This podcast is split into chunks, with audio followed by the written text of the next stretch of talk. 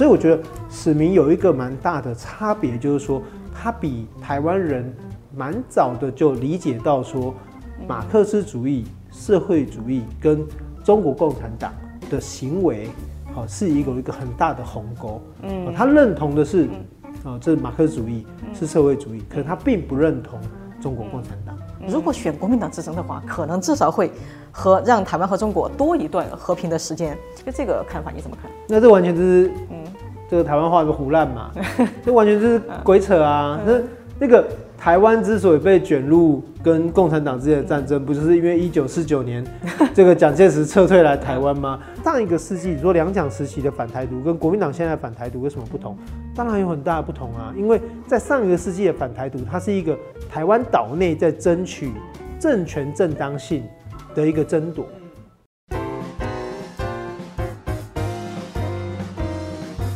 嗨，大家好，我是上官乱，欢迎大家观看这一期的《乱世佳人》。哎，众所周知啊，在中国，台独二字可以说是极端的、非常的敏感，谁都不敢提。但是呢，我又发现，从来没有人真正的去了解或者去探寻过台独二字究竟是什么意思。后来我来到台湾之后，我发现，不仅是中国，其实在台湾人很多人啊，也没有真正去了解过。嗯，但是呢，我后来又发现啊。其实，这个它是两岸都必须要做的功课，但是呢，台湾呢早做了差不多一百年，而这其中的做这个功课的人，一个其中的代表呢，就是史明先生。所以呢，今天啊，我就请到了史明文物馆的馆长、二二八事件纪念基金会的副执行长，以及太阳花学运的高度参与者南世博先生来给我们解决解答这个问题。好，我们欢迎南世博先生。你好，三公乱以及呃各位朋友，大家好。好，我们非常欢迎南世博先生。哎，今天其实这个问题啊，呃。我不知道会不会显得有点沉重啊，反正我们尽量活泼一点。就历史不一定就是沉重的，因为我觉得史明先生本身也是一个非常丰富有趣的人。是啊，对。那么就好，第一个问题就是，哎，我你曾经提到哈，就是你在说谈到呃你在做史明口述史嘛这个事情的时候，你当时提到说，呃，吴瑞仁先生他曾经说啊，台湾民主的存在啊，他说台湾民主是存在的，然而呢，台湾民主不知道自身的存在。嗯，那么。你怎么样了解台湾民族呢？何谓台湾民族？然后他们台湾民族这个民族为什么不知道自己的存在呢？哦，这个跟大家可以这个补充一下哈，就是说，呃，吴仁老师是我们的好朋友，然后那时候我们在这个推广或推动呃史明先生的这个被认识的一个过程中，其实他帮助了很多忙。那尤其一个很重要的帮助就是说，吴仁老师帮助我们去理清了。呃，史明先生的思想的转变历程，嗯，哦，所以在一篇一篇文章里面，他就讨论一件事情，就是说，呃，台湾民族存在，但是台湾民族的这一群人可能不知道他为什么存在，好，那可能听起来很吊诡嘛，对对，那这里面可能可以先简单的拉远一点来看，就是说，呃，有一本书是那个 Benedict Anderson，就班纳迪克安德森，哦，他有一本蛮重要的著作，呃，也是吴仁老师翻译的，就是呃，想象的共同体。那我知道，Imagine Community。那这个可当然可能你要看的是英文版本，或是台湾的版本，会是一个比较没有删减过后的。嗯嗯。那里面其实提到一个重点，就是说，呃，什么是 Community？就什么是共同体？那其实共同体就涉及到一个，就是我跟你跟他，就是这一群人把彼此都视为是我们，那我们就说它是一个 Community。嗯。那国家往往是一个想象的 Community，就想象的社群好了，或想象的共同体。那这里面可能会大家会说，那想象的是不是就代表它是一个假的东西？哦，但其实不是。哦，如果我们是学文学的，我们就意识到说，呃，人的想象力、人的认知力、人意识到这个东西存在，才能够代表它存在。啊，不然的话，呃，这个世界上每天都发生无数的事情，但是这件事情只要不存在在你的认知里面，这件事情就不存在。哦，所以国家是什么？也就是民族是什么？其实。台湾民族的前提存在，就是在伴随着过去的一百年的发展过程中，在日本殖民统治，然后随着殖民现代化或殖民现代性的认知所产生的一个现代的感知，啊，就是台湾人开始意识到，呃，我不是台南人，我不是台北人，而是我们，我们是台湾人，啊，那这个台湾人可能从本岛人呐、本省人呐，然后到进一步变成台湾人呐，哦，所以。台湾民族或我们说台湾独立或是台湾共同体的形成啊，其实在过去的这一百年当中，它其实是一个呃 keep going 的过程，它是一个持续呃前进，也是持续改变的过程。好，所以我们为什么会说，哎，台湾民族存在，可是台湾民族不知道自己的存在？其实它有一个很重要的原因，就是说，呃，因为台湾是一个被重复殖民的岛屿，嗯，好，就包括呃，比如说荷兰时期啊，清帝国时期，或者是日日本统治时期、国民党统治时期，这些统治都会有个影响，就是你不能说，好，就是你不，你从不能说开始，也就是你不能说自己的故事，嗯，你不能说自己的历史，你不能说自己的伤痕，于是这些不能被说的、被传承的、被记忆的，好，它就会产生一个被习夺的效果。哦，这里可能跟大家简单解释，就是说，习夺是一个自然用语，啊，就是有一条河流本来是这样走的，可是随着地形的改变和随着河流的侵袭，它的源头被另外一条河流接上去之后，那河就往这边走了，人们就忘记说，其实这里原来一条有一条河，所以其实战后台湾的，呃，我们讲说战战后台湾的中华民国的这个所谓的中国民族主义在台湾，我们就会视为它是一种习夺，因为它把原来在台湾存在的一个共同体意识。替换成国民党来到台湾才创造出来的党国的中华民族主义，好，所以这里为什么说哦，台湾民族存在，可是台湾民族不知道自己的存在，那是因为我们有个很强的外因，这个外因会影响你，会会去破坏你对原来对台湾这块土地上面的呃这个认知跟认同，好，所以我们这里会讲到说，哎。呃，当然，我认为这里还要再继续讨论，就是说，那战后这么长的时间内，好，那国民党在台湾的统治，它确实造成了影响。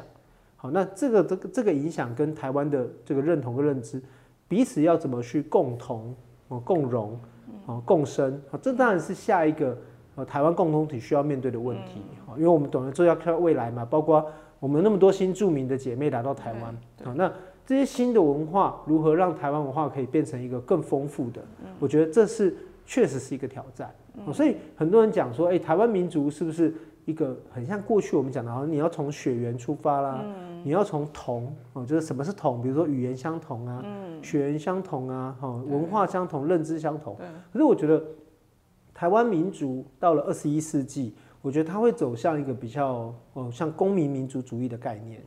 就是我们会从像一个。价值啊，我们会从有共同的未来啊，我们会从一个共同的愿景啊，然后作为一个出发，然后再去思考说，那在这些前提之下，那我们会不会可以是同一个民族或同一个国家的人这样子？嗯嗯，在民主这两个字，其实在你看它它是一个 community，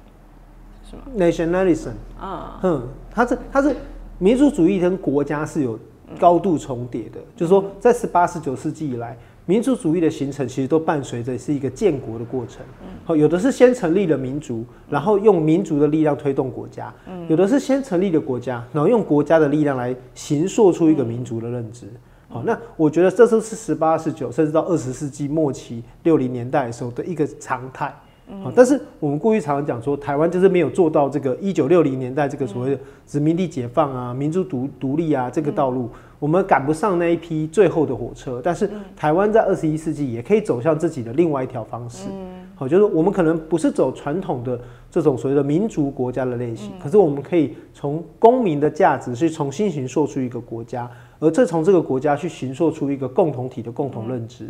所以这是一个不太相同的，所以它其实更像一种文明的共同体。哦，可以这么说。对对对，所以要因为要说民族的话，它似乎就涉及到什么血缘啊，会不？你说会不会写？呃，是不是都要会会中文？但是很多。新住民姐妹像你说的，她可能就不会中文，是，对，但是她还是属于这个文明共同体里面的，是所以这个从这个角度来说，是不是新的台湾民族应该是这样的？是，嗯，对，更更新、更多元的。是，他的目的可能是来自于说，透过民族这个工具特征，嗯让这个共同体更凝聚，嗯，对，而不是更发散。如果为了民族这个字，然后让这个共同体内部是更发散、更分歧、更冲突，对，那他可能就不是他的用意。嗯，对对对，嗯。好，那你就是说到这儿，你因为你是史明文物馆馆长，那么呃，史明他被称为台独之父，然后后来我又查，就是就台独之什么台独之什么，我发现还有好好多人，就比如、呃对啊，有有类似称呼的嘛，比如像彭明敏、李登辉啊，呃，还有甚至还有辜宽敏。然后嗯，呃，就是他们又被称为什么台独教父啊，或台湾之父啊，就类似于其实都差不多。那么，呃，史明先生他的独特之处，就是相较于刚才提到这几个人，他独特之处在哪里？那可能是就媒体都喜欢冠一个什么之父啦，好像就比较好像让人家比较好记得。不过我觉得史明自己应该不太喜欢这样的称呼。哦，对，我记得我们以前用革命家，他就会有意见，他觉得应该是革命者。哦，好，就是家好像很大，者其实是跟大家比较哦平起平坐、平行的。所以，因为我觉得史明自己应该不喜欢“台独之父”这样的称呼。对我觉得他终究还是比较在乎的是参与这个运动的大众。嗯，好，就是这个大众对于这个运动的推动的关键，我觉得这才是他从头到尾都非常重重视的一件事情。我觉得，呃，史明在整个这个说台独运动的推动过程中，我觉得我们应该是把它对外开放的。嗯，哦，就是说十九二十世纪的时候的史观太容易把一个人的角色突出。嗯，对，就是一个之父，就好像是因为只有他才又诞生这个国家，或诞生了一个什么事情，但是。大部分的时候都不是嘛，我们光连烤个肉都要有一群人，十个人才能够把一个烤肉完成，所以所以执行一个政治工作或政治运动，其实它其实往往仰赖也是大家一起去帮忙，对，所以我觉得作为一个领导者，当然他会有他的特殊之处，他可能他要有领袖魅力，他要有他的资源，他要能够他的投入付出，但是我觉得他有没有把他的心放在跟大家在一起，我觉得这是一个蛮大的关键，所以。我觉得可以提出一点，我认为，呃，也许史明先生跟其他人不太一样的是，我觉得史明先生是一个有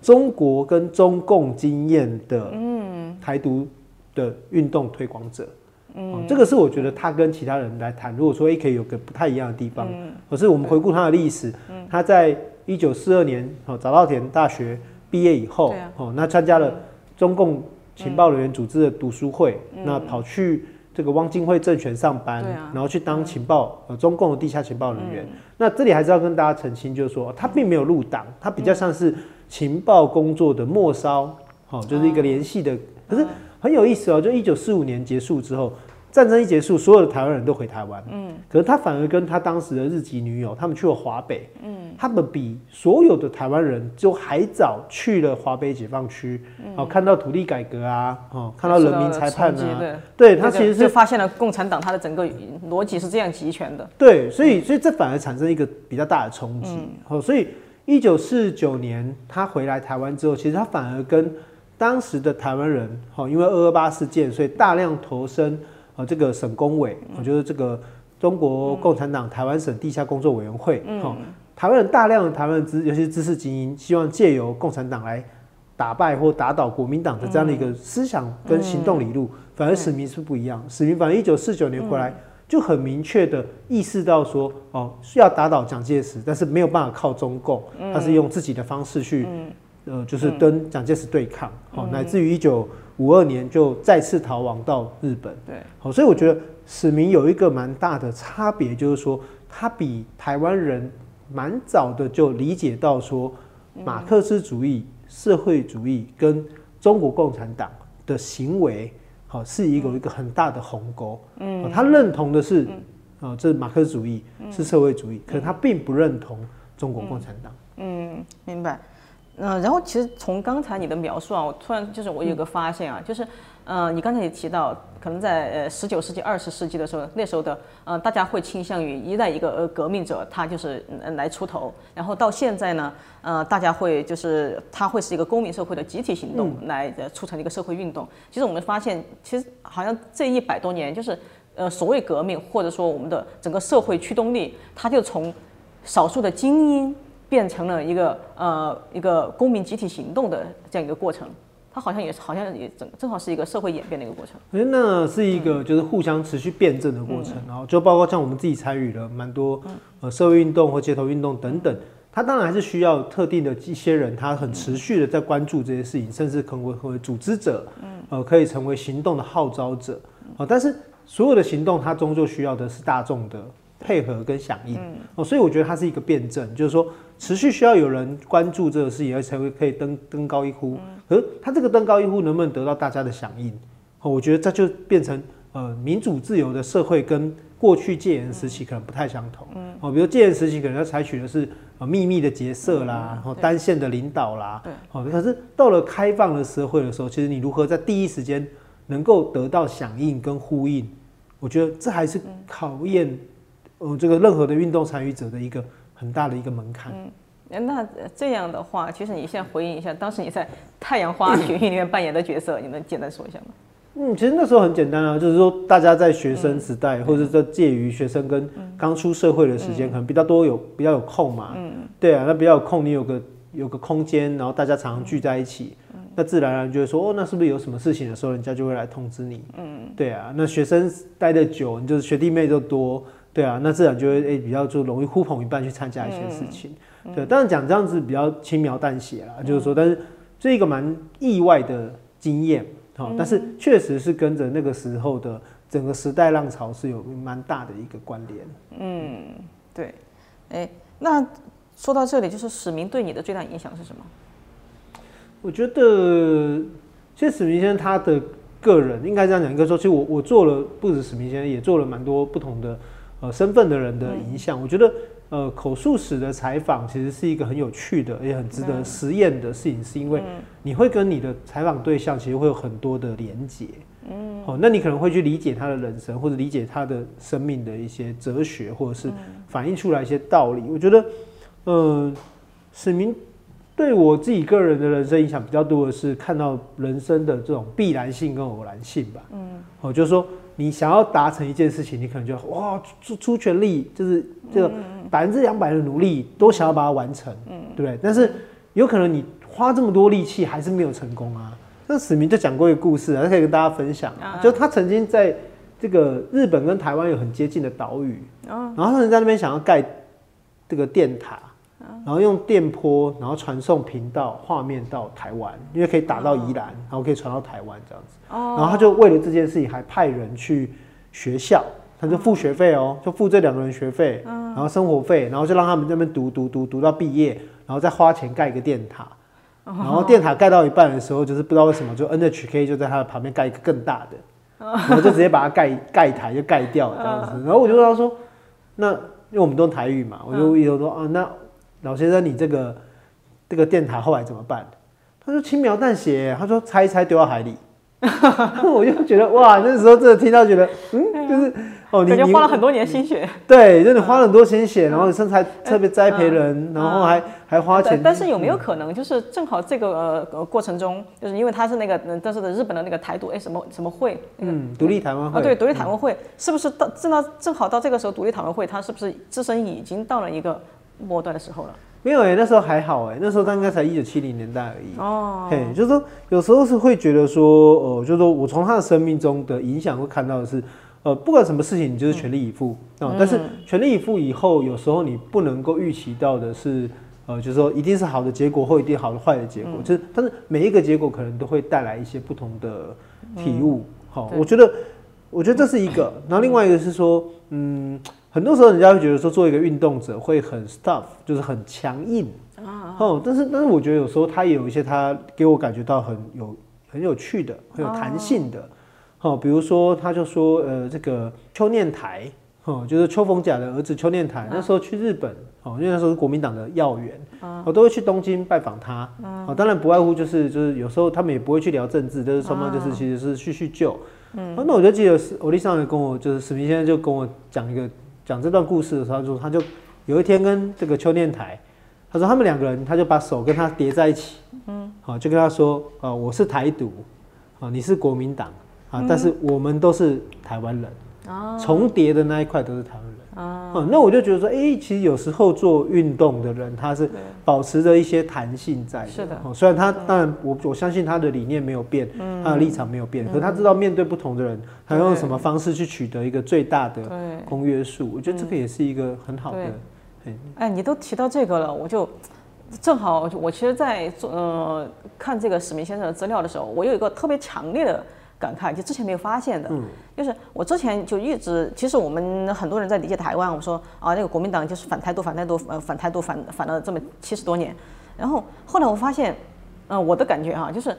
国民党初期就两蒋时代，尤其是蒋介石刚来台湾那个时代，他为什么要那么强烈的反台独？其实很简单，我觉得哈有一个很直接的原因，就像就像史明先生呃这样的人，他们是真真正正的有武装力量啊，还有这种地下组织，还买了武器，他们是真的在行动上对呃国民党的政权真正造成了很直接的威胁，甚至他们还有几次就是不不嗯不仅是史明都有要刺杀这个蒋介石和蒋经国的这个经验，就是呃对蒋介石或两蒋来说，他们觉得这个反台独运动真的就是对他们极大的威胁。所以他们要反台独，但是现在的国民党，它虽然叫叫反台独，但是它其实第一，它不具备这样的呃，并不具备这样的威胁。这个台独对他们来说更像一种，它只是呃为了呃为了支持自己的呃就是呃中华民国就这样这样一个呃法法法统的理念，就是呃好好像一种假想敌出来的，就是呃呃对台独，他他甚至都不会去想你刚才讲的这个史明先生和这个邱逢甲的儿子这样的交叠，他不会去考虑这样一个交叠。他就是反态度，我觉得好，我感我感觉到这个差别，就是不知道在你看来，就是这个七十年前能讲的两讲的反态度和现在国民党口中的反态度，它不同的在哪呢？哦，这里 可能可能我简单稍微梳理一下，就是说，呃，在其实两蒋时期的，就是说所谓的台独力量对于台湾的影响，其实它是有一定程度的。我的意思是说，它并没有那么的显著。嗯，哦，事实上，在一九五零年代到一九六零年代哈左右之这个之间，其实主要还是在。省工委嘛，哦，就是说中呃共产党地下工作委员会的这个白色恐怖的这个案件的范畴。那台独的力量主要是在日本，然后后来转移到海外。嗯，好，那也就是说我们刚才讲的嘛，因为台湾岛内是被禁禁闭的，所以很多人是到了日本留学、工作，然后才得到启蒙，才参与这个运动跟这个组织。但是你也知道，就是说哦，在戒严时期的台湾其实并不是那么容易的。呃，就是国外跟国内的流通，所以其实你要说 蒋介石或蒋经国所害怕的台独，他的力量真的有这么大吗？或者是说，哦，他虽然在一九七零年代有有发生过所谓的次蒋，就是小蒋蒋经国的案件，那也都其实都都并不是一个很大规模的一个抗争。嗯，那我要讲的是说，我只是说。呃，两蒋时期对于台独这件事情的顾虑，其实他大部分都是把它视为是外部外来势力或外国势力的介入跟影响，也就是他认为是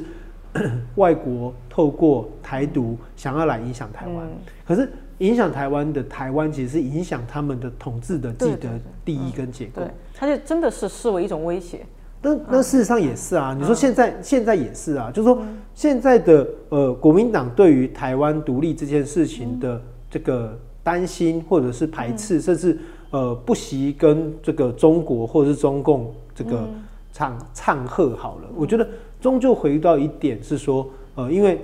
国民党在一九五零年代来到台湾，重新在台湾行塑的一个党国的民族主义。嗯，这个中华民族主义事实上它呃是一个老实说是有和稀泥的，它其实是把呃中共统治下的中国跟台湾。国民党统治下的台湾都视为是同一个文化载体，那就很像我们刚才前面讲的，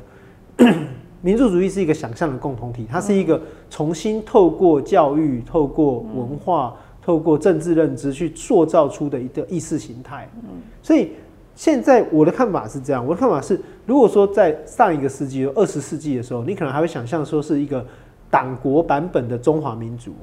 在跟台湾本土的台湾民族进行意识的对抗的话，那其实进入到二十一世纪，我觉得没有那么复杂。对啊，二十一世纪其实很简单，表面上站在 表面上站在中华人民共和国或者是中华民国立场下的去反对或排斥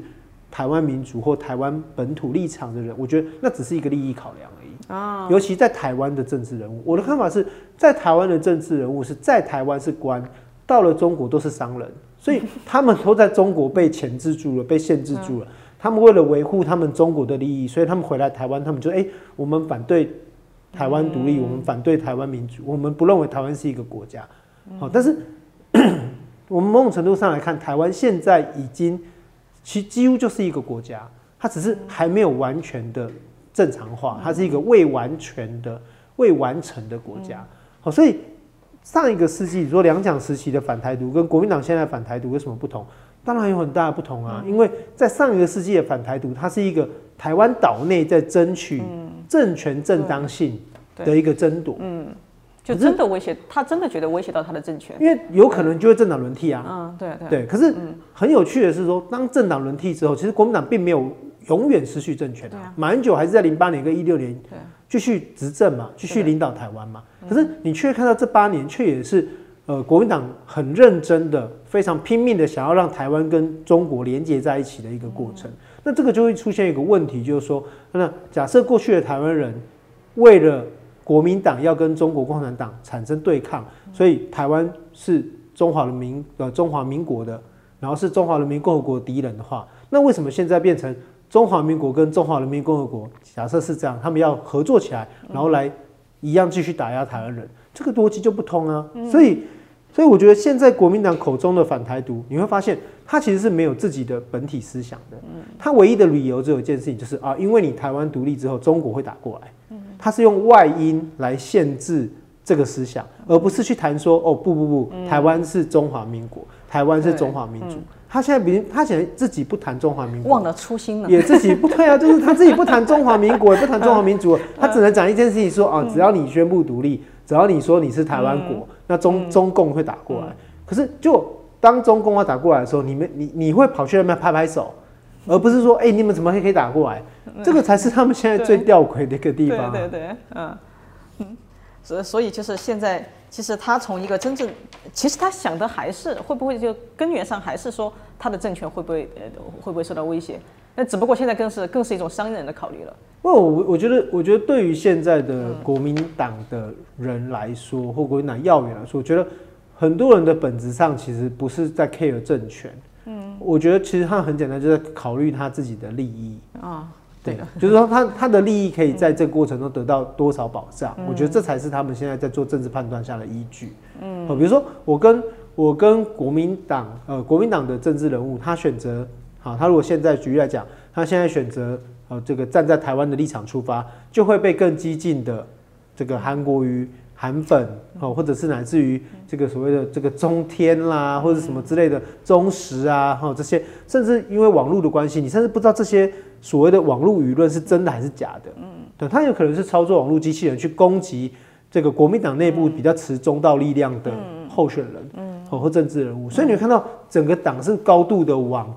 一个地方去倾斜的，那个倾斜就是他们会越来越往中国，越来越往中共，乃至于越来越极端。然后乃至朝向呃舆论声量的方式倾斜，这是一个有趣的现象。对啊，因为我们过去会说政治人物是正规军，我们会说这个网络舆论是侧翼，对不对？是可能是呃这个这个水军是网军好了。那你会发现国民党的政治人物现在已经高度的网红化，也高度的网军化跟侧翼化。那甚至不惜就是操作非常激烈的语言，只是为了要让自己能够多上一天的版面。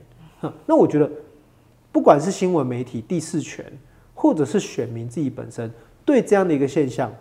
不要说浑然不觉，你甚至看到了，你也没有办法仗义直言去告诉大家说，这个这个是一种堕落。我觉得这个才是未来台湾政治发展上的一个很大的风险跟阻碍。嗯，对。哎，比较好奇，那个在 wiki 上都写的，就是你被你的绰号是人体念经机，为什么？所以你刚才就可以感觉到啊，就我就是很 会念啊，对啊，对。就我觉得还好啦，和难道说你大学的时候会更严肃一点吗？没有，就可能会比较规范，大家好好在时间点内要交作业、交工作、交。哎，所以这样是不是也让你在太阳花学运的时候会有一定的号召力？就是学弟学妹们都会听你的？没有哎，我觉得我们那也不是所谓的听或者叫，我觉得就是现在有一件事情，大大家要不要一起去参与？啊，对，所以当然我觉得长期的合作的。信赖关系也是会有一定的影响。嗯，对。好，那么，嗯，就是前不久我看你也在聊那个螺蛳，那个 大陆的螺蛳粉，在大陆时候经常吃啊，网红食品。对啊，都会，几乎都会吃。然后他就不知道他怎么突然就成了一个，呃，很网红食品。你说它有多好吃，我也没有觉得。然后它甚至到台湾也开了这么多家。嗯，但我要说的是啊，就当时这个嗯螺蛳粉事件出来的时候，就呃大致的脉络就是，呃一开始是那个激进的呃这个李宗林嘛，他就说这个是嗯统战嘛，因为它上面的那个文字。其实我然后我后来我专门去查了一下，我特地到那个中国的淘宝网去查了这个呃这个品牌的螺蛳粉的官网。然后我就想看它这个是不是真，是不是专门针对台湾的产品，就不是。我发现他们自己很多买家也在呃秀这个，就是呃呃，就是上面有这个文字的中国人这个文字的。然后呢，其实呃，因为我在中中国待了很多年，嗯，就这种传统食品上面的写这种文案的。以为很俏皮啊，就以为很前卫的这种文案营销，其实很多年，起码十几年了。嗯，然后呢，近几年，呃，但是你说它完全没有问题嘛？其实我觉得，我是觉得很有很大问题，就是，呃，它起码代表的就是这几年，尤尤其习上台之后，这个加重了言论审查嘛。嗯。然后大家要再玩玩梗的时候，已经不能像以前那么 open，不能像以前那么放开了，他就玩一些爱国梗，就特别恶心，就把爱国表忠。完成了一种梗，就什么你也中国人，我也是中国人啊，所以我我撩你一下这种，呃，接近于性骚扰的这种边缘的东西，但是它加上了爱国的这这一层的话，你还不太好拒绝，你知道吗？就是对，很就是这种，就就就在我看来是非常恶心、非常嗯非常反胃的东西。但是呢，他的确后来发现，因为它是走私的，呃，走私的东西，那所以呢，就是后来又发现这个，嗯，就是呃，就发现他。并不是就就是专门针对我，我不知道，就是这个，他至少不是一个刻意的一个统战的行为，因为他走私的。但是呢，在这种情况下呢，也不能说完全没有影响，就是，嗯，就是这个文字，它对台湾人是不是多少会有点影响，或者真的？我觉得这个应该这样啊，就是说，呃，我们学文学的会去谈，就是说，呃，所有的隐喻或象征，它是有个。社会的脉脉络在，嗯，是的，就是说你需要在同一个社会脉络下，你才可以解读出正确的意义。对，所以我们不能说用中国的脉络去解读这件事情，所以说哦，这其实是一个呃爱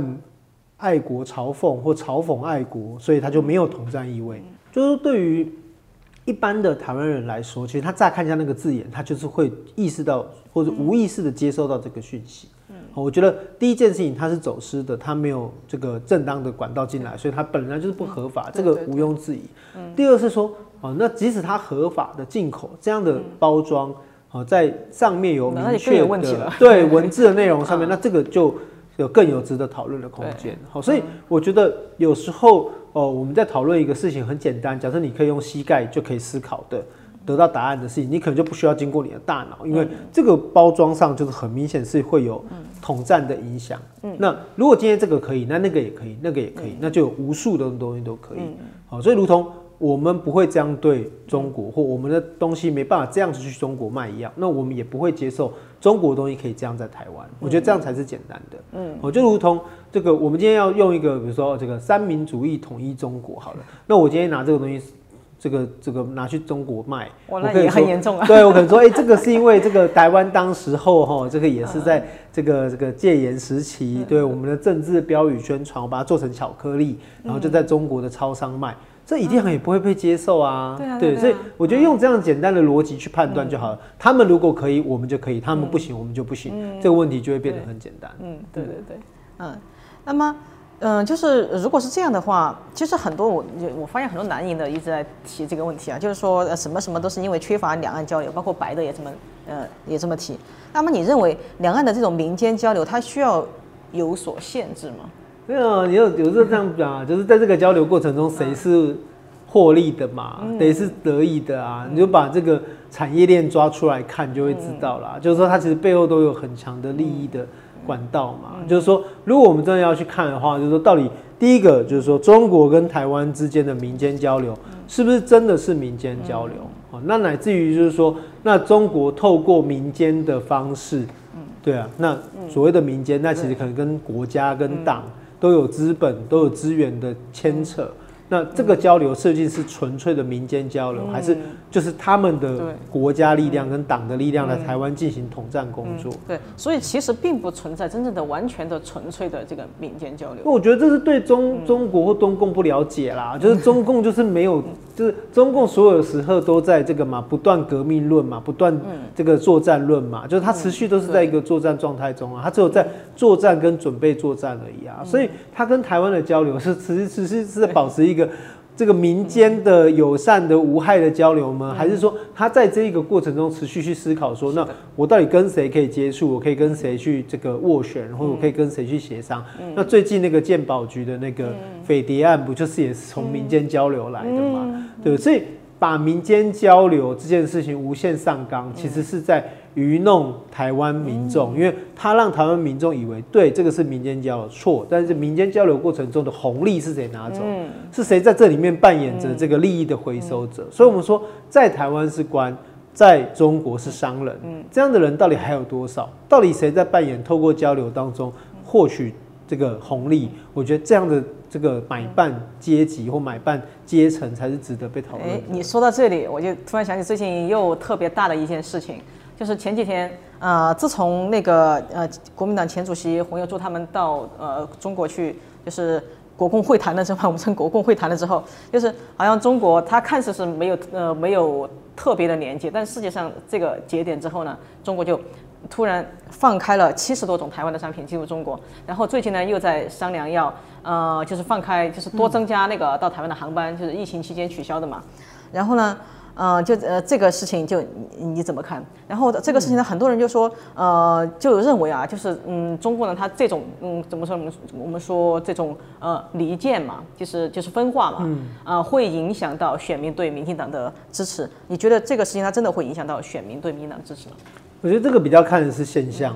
哦，就是说，如果我们回到大结构来讲，就是从美洲贸易战以来，其实，呃，我们讲的新冷战局势或所谓的新的贸易新的贸易结构，基本上已经形成了。哦，那前一阵子讲日本对台湾的农产品输入，其实持续在增加，美国也已经取代中国成为台湾农产品进出的第一对象。那就表示说，整个经贸的关系在重整。那过去台商或台湾的企业到了中国。他目的基本上还是在中国去赚美国企业、美国人的钱，哦，就是这是一个，就是在中国制造，可是我一样出口去美国，可是美国现在不要你从中国出口了，那你就得去转移一个新的地方，所以我觉得这里面涉及到一个说，哦，不管是航班或台商的这个优惠，到底中国还是不是一个那么吸引企业，不要说台商，吸引全世界资本去投资的一个地方？我觉得这本身就要打疑问。第二是说。哦，他虽然可以去这个透过这个会谈去开放七十几个商品，但是我觉得这里面要留意的一件事情是，其实国际贸易定定在一个前提是公平啊的自由贸易或自由的公平贸易，也就是说公平跟自由是贸易的两大前提。那需要洪秀柱或需要国民党的人去，这个贸易才可以成真，这是代表这既不自由也不公平。对。那这样的贸易现在可以给你，他下一秒就可以收回来。那这对台湾，这对任何的产品制造者或者农产品的生产者都是不公平的，都是充满风险的。我觉得作为一个国家或作为一个政府，它实际上应该要给人民的是一个稳定的东西。嗯，比如说，好，我可以跟美国，我可以跟日本，或者我可以跟甚至跟更多个国家，我透过冷链技术、保存技术、运输技术的完整化。我可以让我的产品更稳定的输出，乃至于甚至可以达到所谓的契约合作、契约种植、契作的这样一个概念下，这才是对农民真正的保障，嗯，而不是每次都说，哎，你看中国开放了多少，那开放多少，好像这是代表大红包，那我还是要讲，回过头来看，在这些中国给予台湾让利的大红包当中，这个大红包到底谁拿了多少？嗯，我觉得这个才是关键，尤其我觉得台湾就是。不能把这种生杀予夺的权利拱手给对岸，它几乎就是啊，它是这种养套杀的过程啊，石斑鱼也是啊，嗯，对，凤梨也是啊，嗯，对对对，嗯，其实从因为明年要大选了嘛，其实现在已经有就是呃那个国民党那边的声音叫做票投民进党，青年上战场。然后，对这个声音呢，当然就是啊，那当然，民进党这边也，包括激进啊，这边也一直在就是在呃反驳这样一个声音。但是我也发现啊，就是呃有一种声音啊，就是说，虽然台湾的执政就是不管是谁执政，都打消不了就中国要武统的企图，但是呢，如果选国民党执政的话，可能至少会和让台湾和中国多一段和平的时间，为台湾。多准备一点，这个争取和平的时间，就这个看法你怎么看？那这完全就是，嗯，这个台湾话的胡乱嘛，这完全就是鬼扯啊！那那个台湾之所以被卷入跟共产党之间的战争，不就是因为一九四九年这个蒋介石撤退来台湾吗？那一九四九年开始，台湾跟中国哪一天没有在一个对抗的局势下？所以票投这个国民党，票投这个民进党。青年要不要上战场，或者是国家、国家，或者是国民或社会要不要面对这个战争的威胁？这个主动权从头到尾都在中国，都在中华人民共和国，都在共产党的决定权嘛。所以这里面要遇到一件事，情，我说从历史上来看，把战争责任归咎在被侵略、被攻击的那一方。啊，不管是任何一个政党哦，我这样很持平的论嘛，就不管是哪一个政党，你把它归咎在被攻击的那一方都是不对的。嗯，哦，我们推荐大家去看那个嘛，我很非常喜欢一部电影，那个最黑暗的时刻吧。在演那个丘吉尔哦，至暗时刻。嗯嗯，对对对对，对他就说，嗯嗯，这就是在战争和妥协之间，如果选择妥协，最终还是要面临战争。对啊，对啊，所以我非常喜欢的是，因为其实那时候的欧洲在面对的希特勒，其实就跟中国一样，就跟现在面对普京一样。面对中国的 key point 不是什么，是不是中国会不会攻打台湾？问题其实是中国就算拿下台湾之后呢，它不是一个。它不是一个所谓的中华民族统一的这一件事情，它其实是面对到中国在对外扩张，希望在世界强权的竞争过程中，跟美国作为一个牵冲突的一个前哨战而已。OK，所以回过头来一件事情哈，假如中国并吞了台湾，那下一个问题就是台湾要成为中国面对美国的最前线。所以一样啊，这个情形没有没有改变啊。第二是什么？第二是。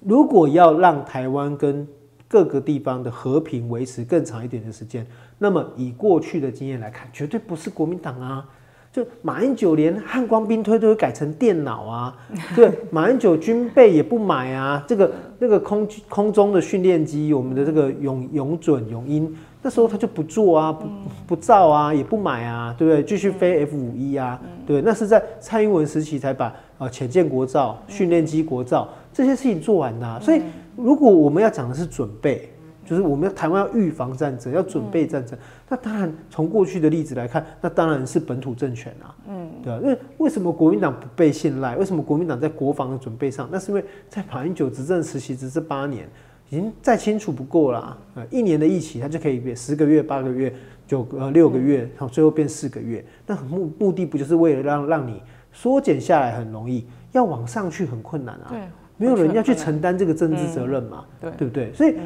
马英九，我们可以在镜头前面，甚至就是很斩钉截铁说，他对于台湾国防的弱化，甚至可以说是有计划的，而且是有策略的，而且很明显的摊在这里，告诉你说，哎，我就是不做这些事情了，上行下效莫过于此。所以怎么会去相信国民党统治下的台湾会更安全？会更有准备，会更有国防，中国更不会侵略台湾，这是不可能。这个不管在这个这个我们过去的历史上来看，都是不符合实际情况的。嗯，所以用这样的一个俄语式的谣言，其实它只要回到历史的脉络，回到真实的脉络来看，就可以理解到说，哎，那为什么他们要操作这样的俄语？我觉得这个是很清楚的。对，哎，不过说到这里，就国防这一块，其实嗯，一直有人说啊，就李登辉时代。两岸都一直有密使，就哪怕是那个九六年呃飞弹危机的时候，但是但是有就一直有人说，现在民进党没有，蔡英文没有，容容易引起两岸的误会和摩擦，这个你怎么看？嗯，我我觉得看，我觉得从两个角度来看，嗯，第一个就是说，那如果是密使的话，你现在都不会知道是密使。啊，